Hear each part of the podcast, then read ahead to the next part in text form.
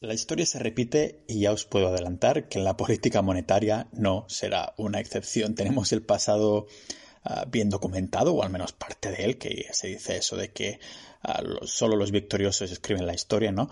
Pero de algún modo parece que no aprendemos de lo que hicieron bien o mal, sobre todo mal, nuestros antepasados, ¿no? Vemos la historia como una especie de leyenda, de mito, como si leyéramos un cuento de ficción de una época muy lejana de cuando, no sé, la sociedad contemporánea aún no era buena y avanzada como lo es ahora, ¿no? ¿Cómo podemos tropezarnos con la misma piedra de nuevo de algo que ocurrió hace siglos? Al fin y al cabo, hoy en día estamos súper cómodos y la economía va como un cohete, ¿no? La realidad es que podríamos pillar textos o partes de la historia, pegarlos en los periódicos de hoy cambiando alguna que otra palabra y colarían perfectamente. Por ejemplo, el presupuesto debería ser balanceado, la tesorería debería llenarse, la deuda pública debería reducirse, la arrogancia de los oficiales públicos debería ser moderada y controlada y la asistencia hacia las tierras extranjeras debería ser acortada. De lo contrario, Roma se encontrará con la quiebra. La gente debe aprender a trabajar en vez de vivir de asistencia pública.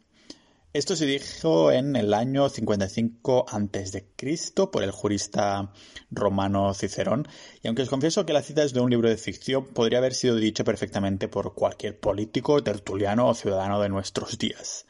Y si no, leed el libro de Meditaciones de Marco Aurelio, uno de los emperadores que vivió ese colapso desde dentro, el colapso del Imperio Romano, aunque él no lo notó en la economía de su época. Veremos por qué hoy, ¿no? Pero la rueda del colapso sí que es verdad que había empezado a girar. Hoy veremos qué pasó con el sistema monetario del Imperio Romano, con su mm, dinero de unas características tan similares a las que estamos usando hoy, ¿no? Y cómo unas políticas tan parecidas a las actuales hicieron que el imperio más poderoso del mundo colapsara. Lo hizo poco a poco, de hecho tardó un par de siglos, pero colapsó. Recordad que el hecho de que no veamos consecuencias instantáneas y directas a las malas políticas de nuestros estados no significa que no las tengan a largo plazo. El propio imperio romano se tomó sus 200 años, más de 200 años, para que le explotara en la cara y todo parece indicar que tarde o temprano nos tocará a nosotros. Lo vamos a ver hoy en el podcast multidisciplinar de Pau Ninja.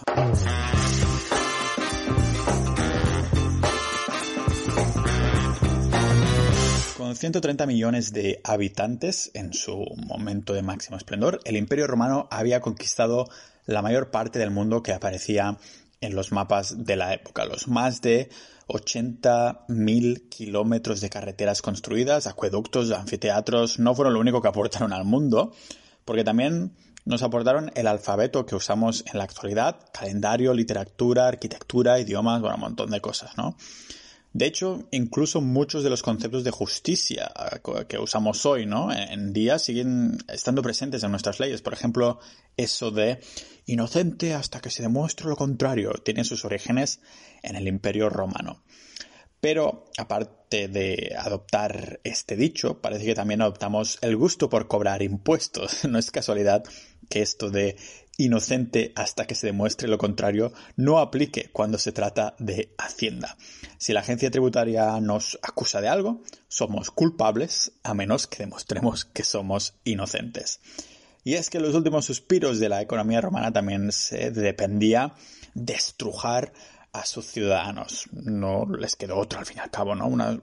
es una de las consecuencias de los eventos que hicieron colapsar al imperio que es básicamente esto, ¿no? Su sistema monetario, que es peligrosamente similar al de nuestros días. Hemos adoptado su calendario, como digo, obras literarias, conocimientos arquitectónicos y, todo eso, pero también nos dejaron con una lección de historia monetaria que tendríamos que acuñar tanto como ellos acuñaron monedas, ¿no? No construyeron todas esas decenas de miles de kilómetros de carreteras porque sí, sino porque le dieron la importancia que se merecía el comercio, ¿no? Era una parte vital de su economía y por eso esa expansión de infraestructura. Incluso por mi pueblucho catalán pasaba ahí la, vía Augusta, ¿no? si nos imaginamos sus carreteras, de hecho, como un metro, vemos lo eficaces que eran y hay un tipo un diseñador gráfico que, lo hizo, que eh, empezó a, a, poner como si fuera un mapa de metro todo lo que es el Imperio Romano. Menudo trabajazo, pero se ve ahí la eficiencia, ¿no? Eficiente porque al fin y al cabo importaron a sus fronteras todo tipo de, de productos, ¿no? Carne vacuna, grano, cristal, hierro, plomo, ah, cuero, mármol, aceite de oliva, perfumes, seda, plata, especios, madera, vino, todo lo que se os podéis imaginar, ¿vale? Y fue precisamente este comercio abundante que les trajo una riqueza jamás vista hasta esa época, ¿no? Aunque seguro que hoy en día Jeff Bezos, el fundador de Amazon, podría comprar el imperio varias veces. Todo eso iba a viento en popa porque no, iba, no había ahí ningún Jeff Bezos que pudiera hacerle sombra. Y con esta extensión, no solo de infraestructura, pero también de conocimiento y gloria, ¿cómo puede colapsar algo así si eres el amo del mundo conocido, literalmente, no? Pues bueno, mantener a un millón de habitantes solo en la capital, en Roma, no es que salga barato precisamente. Tienes los costes burocráticos, burocráticos la logística y, oh, bueno, no nos olvidemos del ejército, un ejército que se expandía al mismo ritmo que lo hacía el dominio de las tierras. El imperio se iba haciendo cada vez más grande e incluso una vez conquistado todo tenías ahí a bárbaros germánicos y otros problemillas que le pues, hacían luchar al imperio ¿no? constantemente en sus fronteras y carreteras que cada vez se hacían más peligrosas de circular. Así que los costes siguieron aumentando. Cada vez más justos de pasta llegó un punto donde los de Palacio decidieron ser creativos en la manera de pagar todo esto, ¿vale? El coste de la guerra ya sabéis que no es barato, ¿vale? Hay que pagar el salario de los soldados y armamento, además de que si estamos en constante expansión, pues ah, tampoco das tiempo al pulmón de las arcas a que recoja el fruto de la, ah, digamos, absorción de la economía de las nuevas tierras que acabas de conquistar, ¿no? Pues la idea brillante que tuvieron y usaron durante siglos, la expansión monetaria, crear dinero, ¿vale? Veréis, el imperio romano podía multiplicar su dinero sin aparentes consecuencias porque estaban en una situación igual a como lo estamos nosotros con el sistema monetario actual. Ahora entraremos en ello, ¿no? Pero hace dos siglos, en, 1776, se publicaron dos libros en Inglaterra que a día de hoy siguen siendo muy relevantes, ¿vale? En, en, el tema que estamos tratando hoy del Imperio Romano y demás, ¿vale? Por un lado tenemos La riqueza de las naciones de Adam Smith, que todos los interesados en economía y capitalismo lo tienen como una Biblia. Y el otro es La decadencia y caída del Imperio Romano del autor Edward Gibbon, ¿vale? Este último es el relato de un Estado que sobrevivió durante 12 siglos en Occidente y otros mil años en Oriente en Constantinopla, ¿vale? Gibbon, al analizar la historia de la caída del, del, Imperio Romano, dijo maravillado que lo extraño no fue su colapso, pero cómo demonios había aguantado tanto tiempo. Aunque después de hoy podamos afirmar que el sistema monetario romano y su inflación fueron una de las ah, de los causantes, digamos, del sopapo lo que me gustaría que tengamos en mente mientras hablamos de esto es que la política monetaria no puede ser estudiada o, que la entendamos ¿no? aisladamente de, las políticas generales del, del, Estado. Todos los temas de dinero, fiscalidad, ejército, política y economía, digamos que están entrelazados, ¿vale? Hay sinergias ahí. El profesor Joseph Peden lo resumía de una forma muy simple en una de sus conferencias de 1984 que me he estado documentando y el motivo de todo eso es que cualquier Estado tiene a buscar el, monopolio ¿no? del suministro de dinero dentro de su propio territorio.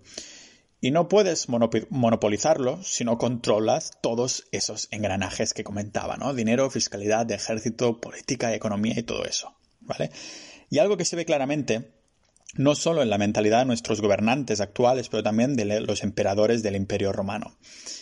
El emperador, ah, el emperador séptimo Severo que supuestamente en su lecho de muerte, les dijo a sus dos hijos Caracalla y Guetta, les dijo, ah, vive en armonía, enriquece las tropas, ignora a todos los demás.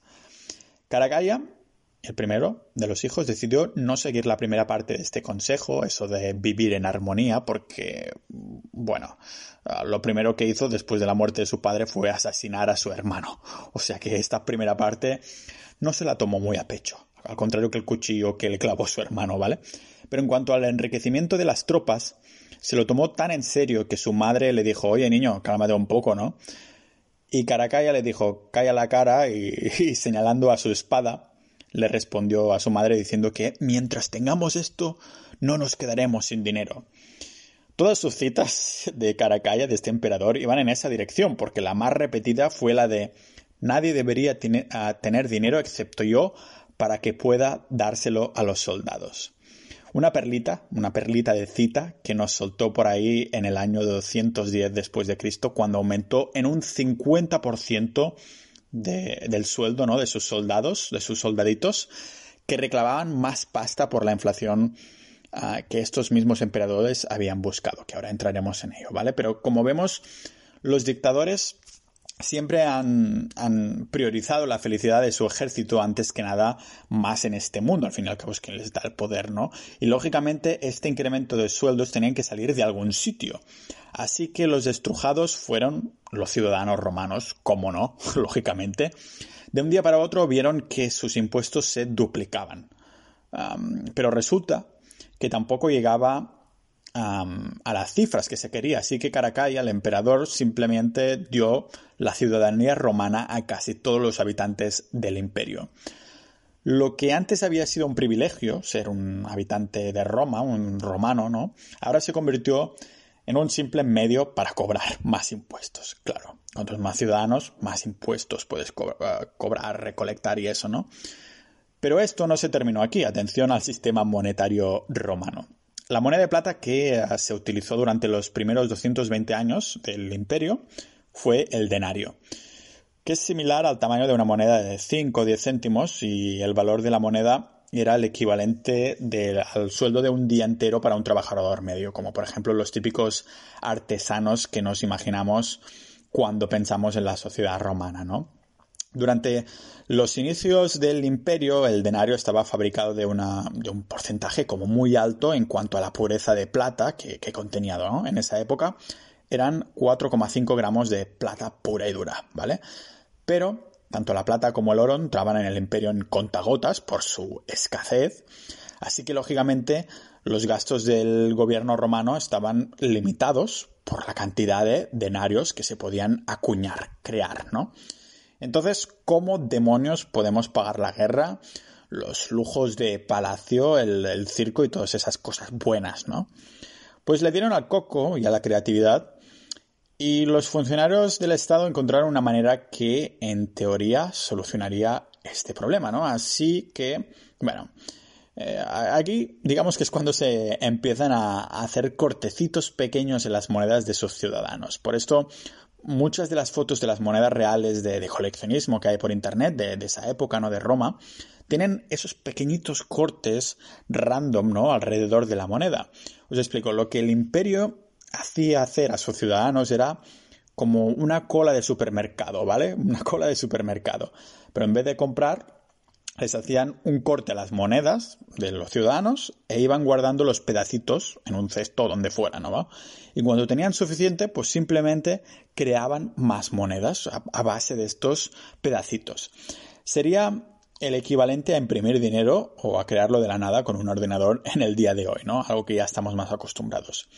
Y como al día de hoy el resultado era exactamente el mismo. Al hacer disminuir la pureza del contenido de plata en sus monedas, creaban más monedas de plata con el mismo valor nominal, pero ni mucho menos de contenido real del metal. Con más monedas en circulación, el gobierno podía gastar más. ¿Qué pasó? Pues que, como era de esperar, la economía siguió su curso. Cada vez el contenido real de la plata en las monedas iba a menos. Para que nos hagamos una idea, durante el reinado de Marco Aurelio, el denario estaba hecho de un 75% de plata, ya había bajado lo suyo, y cuando el emperador, nuestro amigo Caracalla, llegó al poder, intentó un método distinto para intentar controlar la inflación llamado el doble denario, ¿vale? Más que nada valía el doble del denario en valor nominal, pero solo pesaba un 1,5 de denarios, ¿vale? Seguro que más de uno de los que entendían de economía de esa época querían decirle a su, a su emperador Caracalla que tenía una cara para decirle calla cuando sacaba una nueva ley monetaria, ¿vale? No puedo evitar repetir la broma, es que el emperador esté con este nombre, vaya tela. Pero al parecer nadie se atrevió a decirle esto del Caracalla, ¿no? Porque casi un siglo más tarde, cuando entró Galileo a reinar, la moneda romana, con suerte, tenía apenas un 5% de contenido de plata, ¿vale? Parecía de los chinos, porque cada moneda tenía un centro de bronce, pero con una capa muy fina de plata. Con el tiempo y el uso, pues lógicamente esa superficie de plata se caía para revelar la mentira y la mala calidad de, esa moneda del denario, ¿no?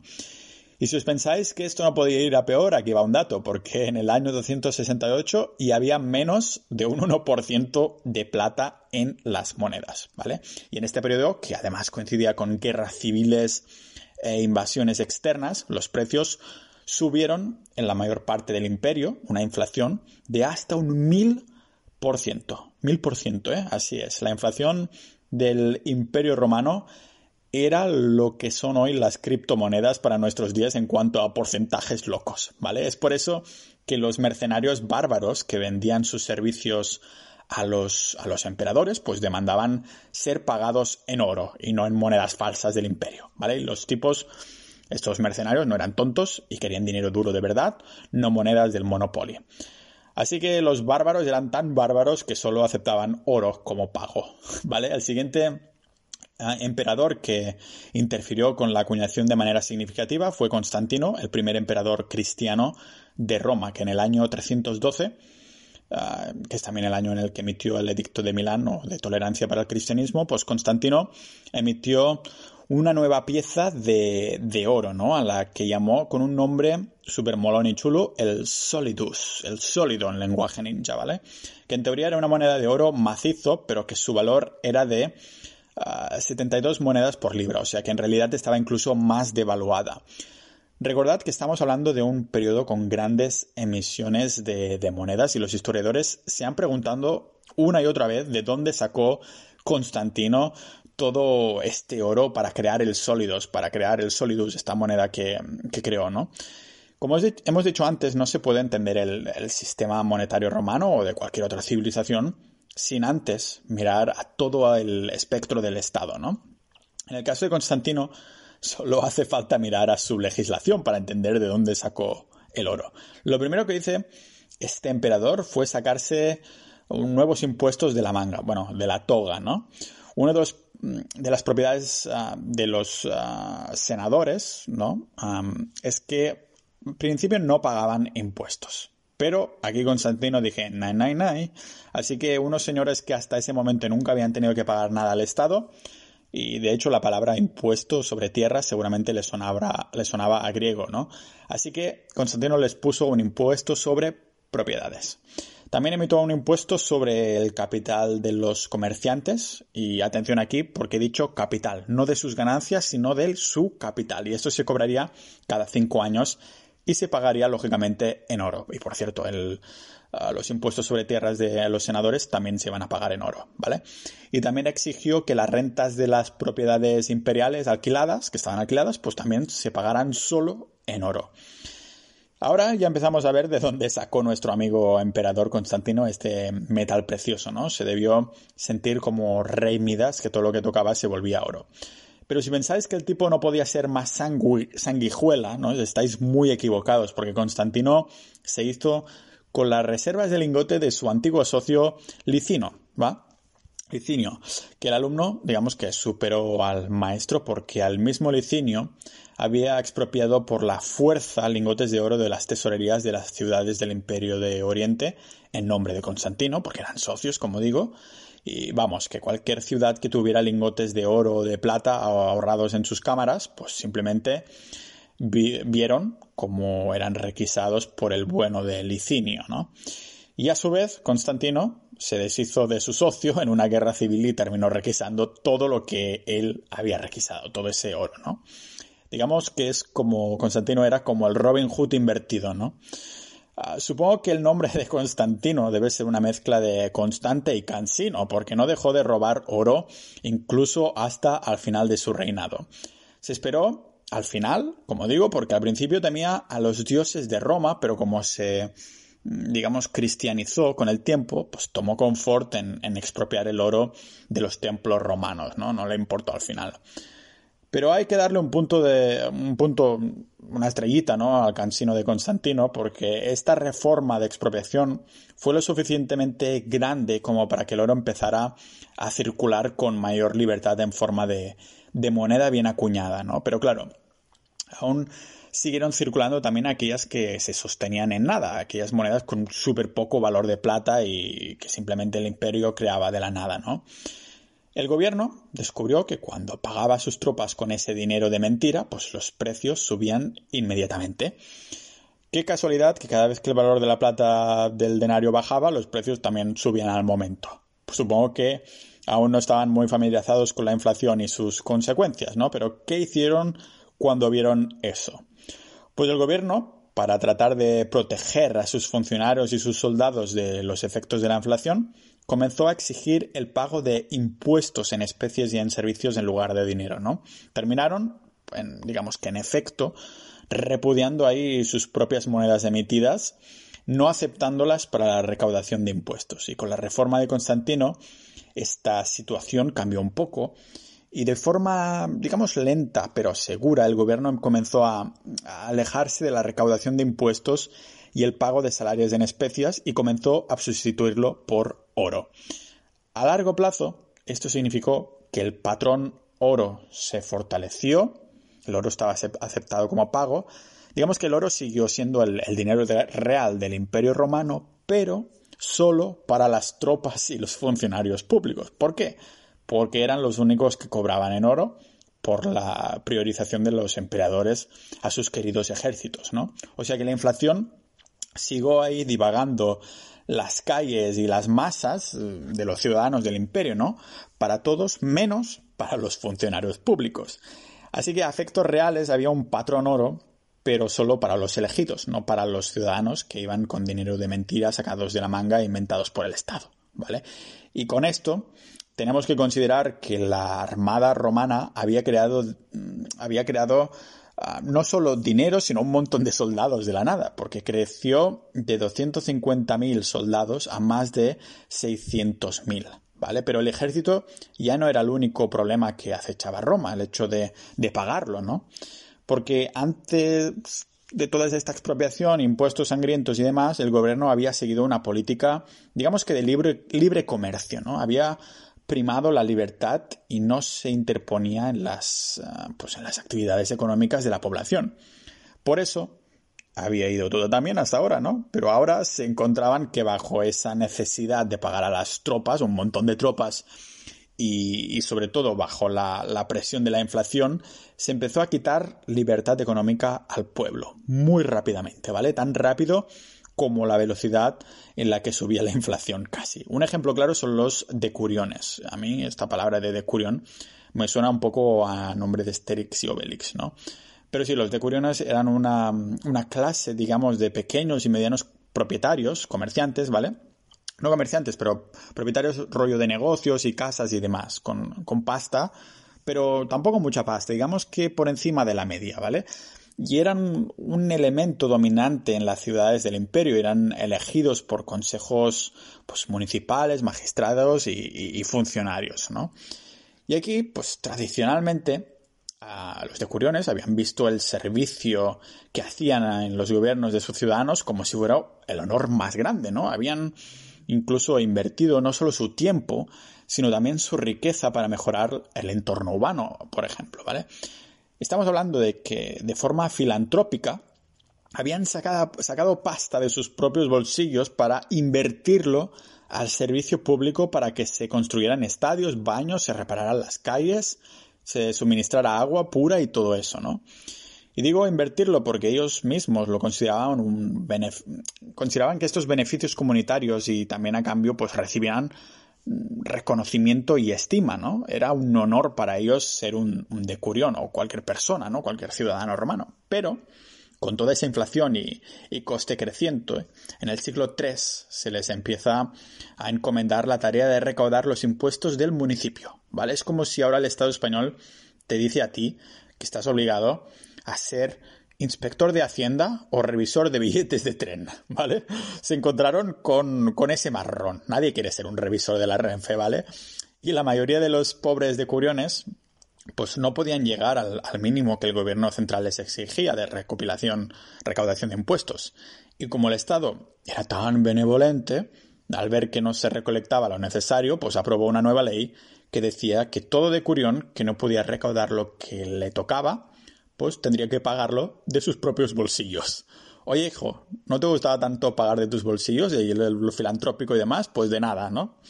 ¿Sabéis cómo los inspectores de Hacienda de hoy en día cobran comisiones por, los, por lo que recaudan? Pues esto es, digamos que es otro incentivo, pero al revés. Si no lo recaudas, pues lo pagas tú. Pero los de Curiones no eran los únicos forzados a servir al Imperio Romano. También tenemos los artesanos y comerciantes que tenían que dar sus bienes para la guerra uh, si no podían pagar impuestos. ¿no? Y además, con todo ese marrón económico, se aprobaron leyes del tipo que estaban obligados a permanecer en su ocupación toda la vida, ¿vale? No podían cambiar de trabajo y negocio. Vemos que aparte de cortar monedas, también cortaban libertades a en esos romanos, ¿vale? Uh, pero claro, incluso eso no era suficiente, porque si te morías, pues entonces te salvabas de pagar impuestos y eso el Estado de Roma no lo podía permitir, así que obligaban a sus descendientes a currar exactamente lo mismo que, que, su padre, ¿no? Si tu padre era zapatero, tú también lo eras, incluso aunque en vez de zapatero quisieras ser Rajoy. Bueno, un chiste malo que no, no puedo evitarlos, ¿vale? Así que juntamos todo ese cóctel de políticas de presión y ¿qué nos sale? Pues una mentalidad de los emperadores totalmente endiosada, ¿no? La devaluación constante de la divisa durante siglos para poder crear más dinero y pagar las guerras y, la cantidad infinita de funcionarios. Una inflación de cientos y hasta miles por cientos que no se puede controlar por culpa de este sistema monetario romano, ¿no? La expropiación desmesurada precisamente para intentar poner parches a esta inflación. Y lógicamente un incremento de gasto público que no deja de subir deuda y estas cosas, ¿vale? Si nos lo paramos a pensar, podemos decir que todas estas consecuencias de la caída del Imperio Romano vinieron por culpa de la devaluación de divisa, lógicamente, por sus políticas monetarias, ¿no? Pero claro, convirtieron el dinero duro en dinero del Estado, multiplicándolo, ¿no? Sacándolo de la nada. Esto se traduce en inflación, a su vez hace falta mantener la deuda y gasto público, y se soluciona acuñando más monedas, un círculo vicioso. Ya no suena esto, ¿no? Pero las consecuencias reales de la, de la devaluación tardaron, como digo, un par de siglos bien buenos en, materializarse del todo. Se iban agregando más monedas de cara a, eh, cada vez tenían peor calidad en la circulación del sistema monetario, ¿vale? Y lo que se suponía que iba a hacer crecer la prosperidad pues causó todo lo contrario. Esa devaluación robó el poder adquisitivo de sus ciudadanos porque cada vez necesitaban más y más monedas para pagar bienes y servicios y con el coste pues logístico y burocrático de un imperio cada vez más grande, la administración romana pues se vio obligada a recaudar cada vez más y más impuestos de sus ciudadanos para mantener ese, ese circo, ¿no? Nunca mejor dicho. Así que Podemos decir que las consecuencias de la caída del Imperio Romano fueron su hiperinflación, impuestos elevadas y un dinero sin valor. Este fue el tridente de, de, Poseidón que hizo sangrar al comercio de Roma hasta que colapsó y nadie lo pudo parar. Durante esta crisis del siglo III hubo al menos 50 emperadores. Casi todos terminaron asesinados, asesinados en batalla o en sus cámaras mientras bebían vino y comían uva en sus tumbonas con sus sandalias puestas, como mínimo, al menos espero que no usaran calcetines con esas sandalias. Pero los emperadores no eran los únicos que, que sangraban cuando eran apuñalados. También lo hacía el imperio en general. Con una economía cada vez menos sostenible, al final se tuvo que dividir. Terminó en tres estados separados. ¿Qué hizo esto? Pues constantes guerras civiles que hacían que las fronteras del imperio fueran aún más vulnerables. Y esto se tradujo en que sus redes comerciales, aquellas que habían sido el orgullo de Roma, se desintegraran. El desintegro de sus de sus redes comerciales, lo que había sido la fuente de ingresos principal del imperio, fue más que nada porque había bárbaros que invadían en, todas direcciones y, tomar esas carreteras simplemente se había convertido en algo demasiado peligroso. Así que, oficialmente en el año 476 después de Cristo, el Imperio Romano Occidental dejaba de existir. Y de esta historia podemos sacar algunas ah, lecciones, ¿no? Lo primero es que estas políticas siempre como hemos dicho antes que nada, buscaban servir al Estado primero y después, en segunda instancia, a los ciudadanos, ¿vale? Controlar el dinero y las políticas monetarias es la base en la pirámide de poder. Esta es una, bueno, una idea central que va desde la creación de dinero hasta el control por parte de bancos y, gobiernos. En definitiva, un, control mm, de poder excesivo, ¿vale? Esto lleva a una pérdida de libertad, que es nuestro segundo problema. El Estado romano sobrevivió hasta el punto que, como hemos visto, había un patrón oro y sistema monetario estable, pero solo para la clase privilegiada y durante un tiempo. ¿vale? Así que el Estado romano sobrevivió, pero no lo hicieron las libertades de sus ciudadanos. Cuando la libertad se hizo posible en Occidente en el siglo V, con las invasiones bárbaras pues la gente se aprovechó de la, de la posibilidad de cambio, ¿no? Lo equivalente hoy a irte a otro país por sus políticas si no estás de acuerdo con las leyes de donde vives. Ni los, en Roma, ni los campesinos, ni los comerciantes, ni la clase media era libre. Así que, cuando se encontraron con una oportunidad de cambio, se agarraron a ella como el que más, ¿no? En sus últimos suspiros, pues la economía del oeste estaba algo más debilitada que la del este, y el sacerdote cristiano de principios del siglo V, Salviano de Marsella, escribió un, relato de, por qué el Estado romano se estaba colapsando en, en el oeste. ¿no? Desde Francia, Salviano decía, el Estado romano está colapsando porque merece un colapso, porque ha negado la primera premisa del buen gobierno, que es la justicia para el pueblo. Por justicia se refería a un sistema justo de impuestos, y es que en esos momentos la población romana, ya capturada por los bárbaros, solo tenía un deseo, no volver a caer en las manos de la burocracia romana. ¿vale? En otras palabras, el Estado romano era el enemigo, los bárbaros eran los liberadores. Y esto sin duda se debió a la inflación del siglo III que comentábamos, mientras que el Estado había resuelto el problema monetario para sus propios contribuyentes, no lo había ah, resuelto para las masas. Roma continuó ahí usando un sistema opresivo de impuestos para llenar las arcas de los burócratas y soldados gubernamentales, ¿no? Pero bueno, unas arcas que se usaban para qué? Pues para pagar la guerra. Y es que, como dijo ah, Randolph Bourne, si la guerra es la salud del Estado, bueno, decían esto, ¿no? Si la guerra es la salud del Estado, digamos que a la vez es el veneno para el dinero público. Las crisis mm, pues, monetaria romana estaba estrechamente relacionada con el problema militar romano, o más concretamente gasto público, en este caso militar sobre todo, pero no el único.